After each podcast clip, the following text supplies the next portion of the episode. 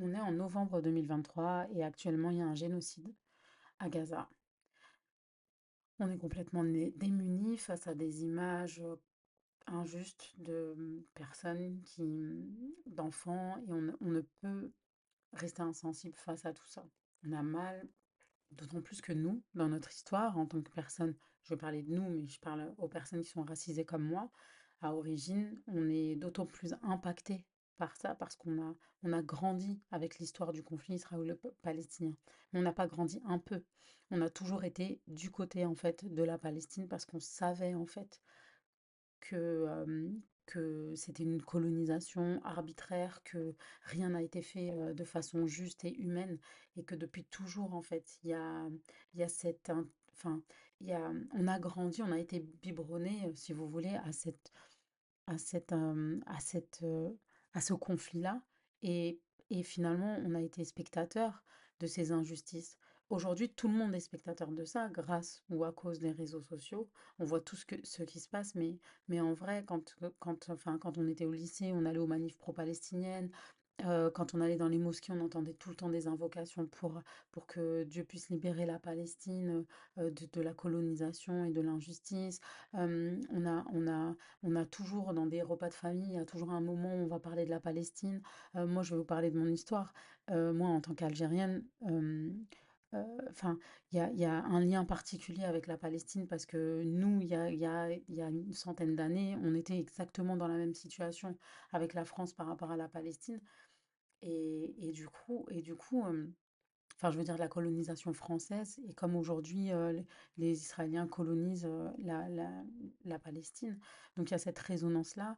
Et en gros, cette résonance aujourd'hui, et ces images, et, et, c'est toutes ces injustices-là, et ces douleurs-là qui sont réveillées en nous, il y a une résonance, mais il y a surtout une identification.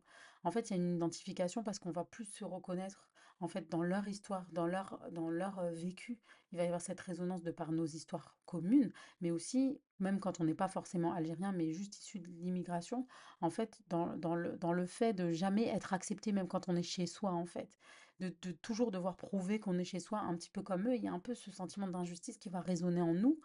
Euh, je ne parle pas de toute la hagra qui suit, attention, je, vous parle vraiment dans l'inconscient collectif, en fait, on a un lien à cette histoire et un autre lien qui est le lien religieux, euh, parce que finalement, cette hagra-là, ils la subissent parce qu'ils sont musulmans. Oui, il y a aussi les chrétiens, en fait, qui subissent certaines choses, mais la, enfin, la majorité euh, des personnes qui vont subir euh, tout, tout, tout, toutes, les injustices et tout, ça va être le peuple musulman de Palestine. Donc ça, c'est pour, euh, pour l'aspect, euh, on va dire, culpabilité et sentiment. Et pourquoi est-ce que c'est aussi difficile pour nous de voir, de le vivre, de le ressentir? Il y a aussi une autre part qui fait qu'on on est mal, c'est aussi la culpabilité. Parce que on est renseigné depuis très longtemps sur ce qui se passe réellement. Et, et en vérité, ça ne nous a pas empêché, en fait, ça nous a, ça nous a pas incité, ça ne nous a pas motivé à être beaucoup plus solidaire, beaucoup plus puissant, beaucoup plus fort, beaucoup plus riche, beaucoup plus euh, solide. En fait, on a été appâté, si vous voulez, par, par, par un peu le, la carotte, la carotte que l'Occident, et je parle, quand je parle de nous, je parle de nous, nos parents, c'est-à-dire vraiment ce truc où on essaie coûte que coûte de s'intégrer et et finalement de, comment dire, de- en fait, on était omnibulés par les problèmes qu'on pouvait avoir ici, que ce soit des problèmes perso, euh, je parle de perso genre euh, chacun, ou communautaires. Et en fait, on a, on a oublié de s'organiser correctement.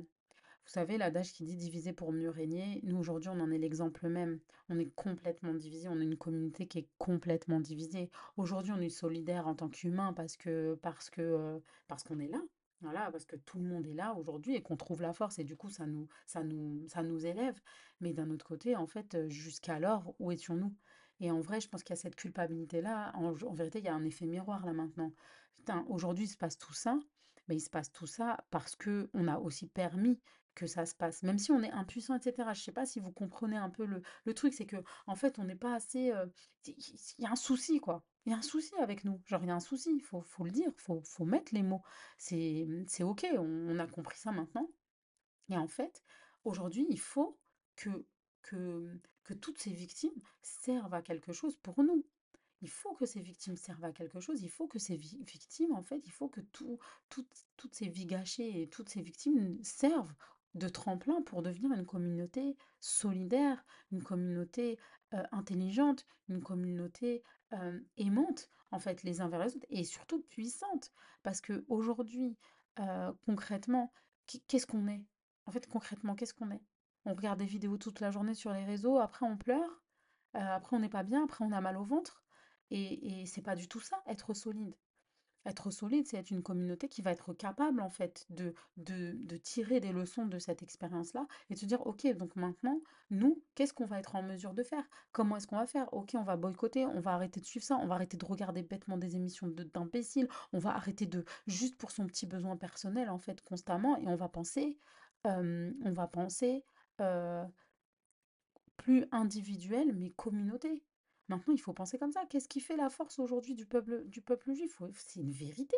Qu'est-ce qui fait la force des, sionistes? Et je suis pas en train de comparer en mode, ah, c'est pas bien, tant mieux pour eux. Franchement, moi, là-dessus, j'ai pas honte de dire que ouais, je suis grave admiratif de leur mode de fonctionnement. Parce que, euh, ont un mode de fonctionnement qui est ultra solidaire entre eux. Mais nous, on est tout le temps en train de se tirer des balles dans le pied, on est tout le temps en train de se faire du mal, de pointer du doigt, de dire ça. Ah, mais je veux pas suivre lui parce que lui, il dit n'importe quoi et l'autre. Et en fait, on est une communauté immature, mais pas parce qu'on on a voulu l'être, attention. Je veux pas jeter l'opprobre sur, euh, sur la communauté non plus, parce qu'il y en a qui se, qui se se cassent le dos, la tête à essayer de faire en sorte que ça marche. Mais aujourd'hui, moi, j'ai envie de me dire, bah d'accord, il y a tout ça, il y a toute cette douleur dans le monde, il y a tout, il y a tous ces affres qu'on regarde du matin au soir. Maintenant, qu'est-ce que je vais faire de ça? Est-ce que je vais me mettre constamment en PLS et je vais devenir un élément victime en pleurs, complètement régi par mon émotion H36 parce que je vais voir des images que des personnes vivent et que ça va troubler mon petit quotidien parce que je vais me sentir mal, parce que ouloulou, ah j'ai mal donc il faut que je sois en PLS et que je pleure toute la journée et c'est ma manière d'être solidaire? Ou est-ce que enfin, pour une fois, pour une fois, on va se servir de cette douleur-là, on va en faire une ressource, on va en faire quelque chose qui va nous donner la capacité d'agir et de vraiment nous organiser. Moi, je vous le dis, moi personnellement, j'ai juré que j'allais faire changer les choses. J'ai juré qu'à mon échelle, j'allais faire tout ce que je pouvais faire. Je vais commencer par des projets dans lesquels, à chaque fois que je vais vendre quelque chose, je vais donner à des associations qui sont là-bas, déjà dans un premier temps. Ensuite, euh, je vais lancer euh, des projets, bon, comme je le fais déjà, hein, mais, je veux renforcer la communauté. En fait, à chaque fois, on est là, ouais, mais toi, tu veux détruire les foyers, tu veux ci, tu veux ça. Mais je vais vous donner un exemple concret.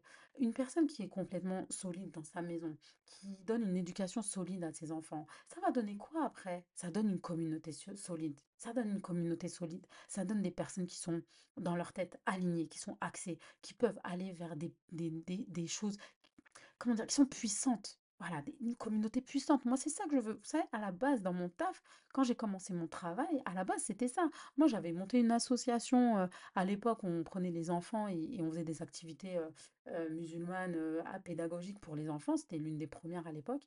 Et, en fait, on, faisait des petits pèlerinages, des choses comme ça et tout. On, avait fondé donc cette association.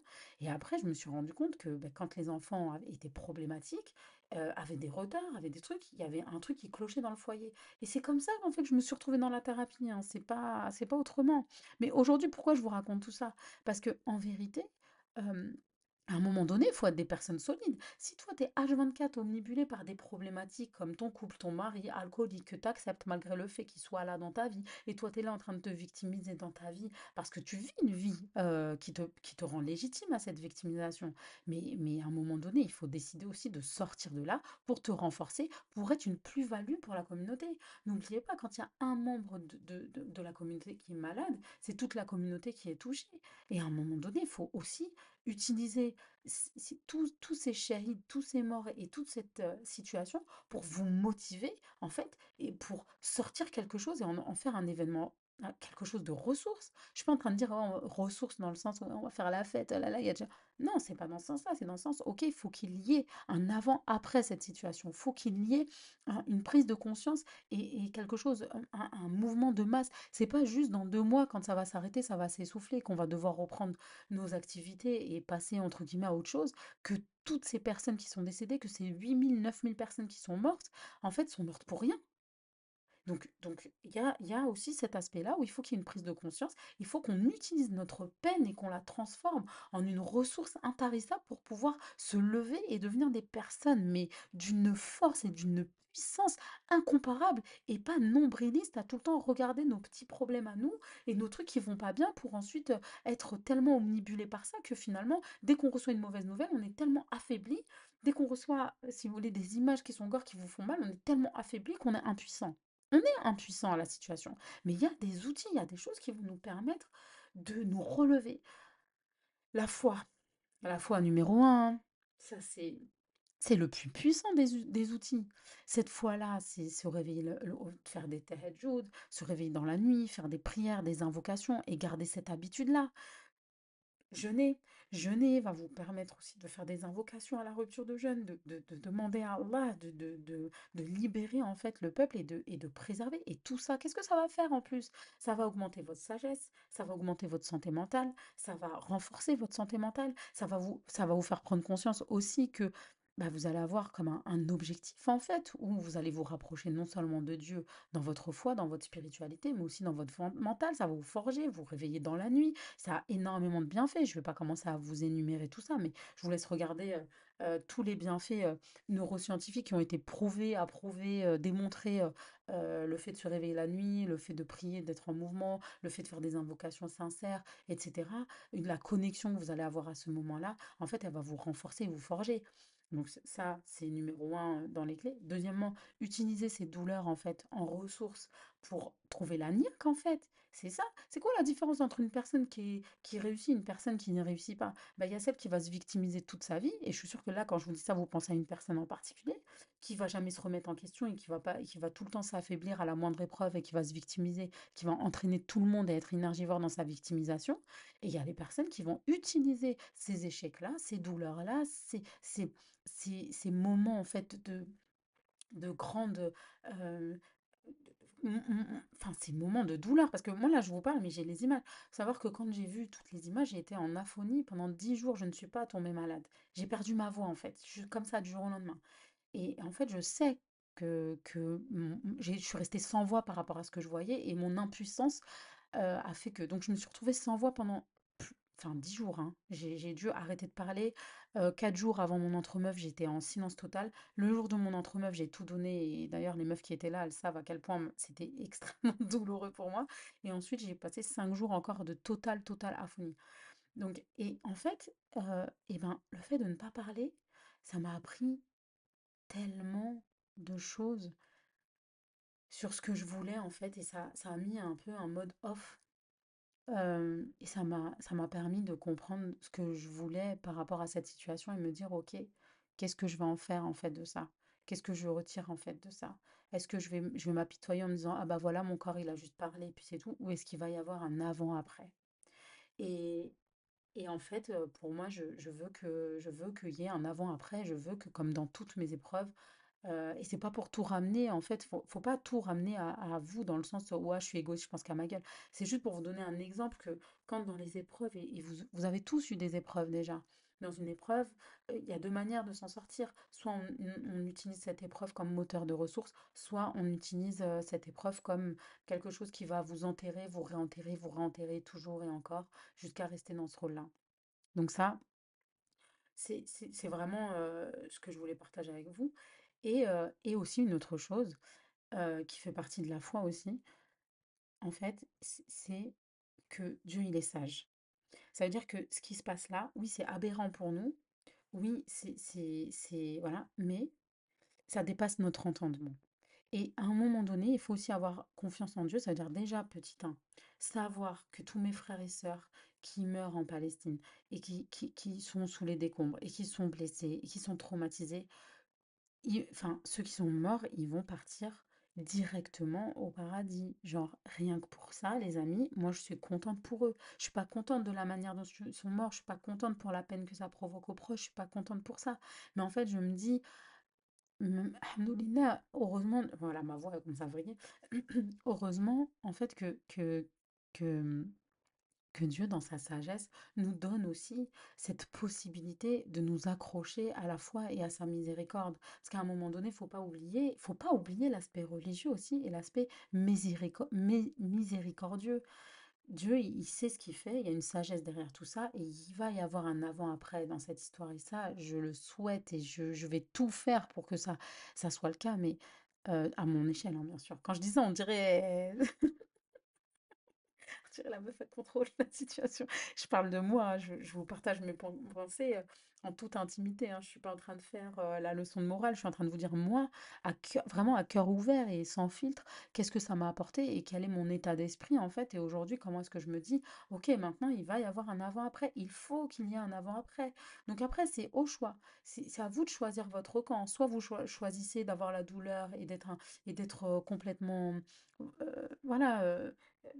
Affaibli, soit vous décidez de faire de cette, de cette douleur et de cette faiblesse, entre guillemets, une ressource de force et de puissance pour pouvoir avancer et aussi faire que les choses changent en fait.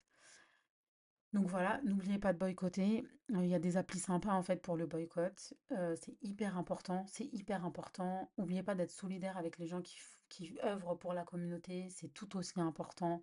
Mon- montrons au monde qu'on est des gens humains, mais on n'a pas besoin de faire les gnangnans pour ça. On peut très bien le faire tout en étant ferme et en étant dans ses positions. N'oubliez pas de, Oublions pas de nous éduquer, de nous remettre en question, de nous renforcer, mais ne soyons pas en état de léthargie, parce que ça fera euh, des victimes en fait à tous les niveaux. Donc on est fort, on est capable. Il est possible, n'oubliez pas les duha, le dhikr, le jeûne, les prières, les invocations. Euh, n'oubliez pas les sadaqas, énormément de sadaqas, c'est important. Voilà, cette vie, elle est qu'éphémère. Nous, on est de passage. On essaie de faire en sorte qu'on vit bien, qu'on soit de bonnes personnes, puissantes. Les épreuves, elles viennent de Dieu. On les accepte. Les épreuves qui viennent des humains, on les tège. On n'en a pas besoin. Et voilà, mes amis, c'était mon petit mot pour pallier à tout ça. Ah oui, un autre truc. Ah ouais, le truc hyper important, s'il vous plaît, regardez les réseaux à petite dose. C'est-à-dire que moi, je vais vous faire ce que ce qui a marché pour moi. Je ne regarde, je ne prends plus mon téléphone avant 10 heures le matin. Je ne prends plus mon téléphone le soir avant de dormir, deux heures avant. Euh, je regarde un petit quota, je me prends une heure où je vais regarder plein de trucs, je vais m'informer. D'ailleurs, je ne sais pas si vous avez remarqué, mais c'est ce moment où je vais commencer à partager des trucs et après je disparais. Je ne veux pas. Et ça, c'est hyper important parce que, oubliez pas que c'est hyper destructeur. C'est important d'être informé, c'est important de relayer, c'est important de partager, mais en même temps, vous pouvez pas que vivre cette guerre, entre guillemets, dans les mains en ressentant, enfin, toute la journée, vous n'allez pas être efficace, en fait, pour, pour être les personnes puissantes qu'on veut et qu'on attend de nous. Donc voilà, mes amis, voilà, voilà. Je vous remercie de votre écoute. Et puis, bah, du coup, est-ce que ça va être l'occasion de reprendre les podcasts? Je ne sais pas. J'ai pas envie de vous faire de promesses, mais franchement, c'est un pur kiff à chaque fois pour moi de faire les podcasts, mais c'est juste que je vous assure, j'ai pas le temps. Bon, je vous remercie, je vous souhaite, je vous souhaite, que du bon. Ciao, ciao la mif.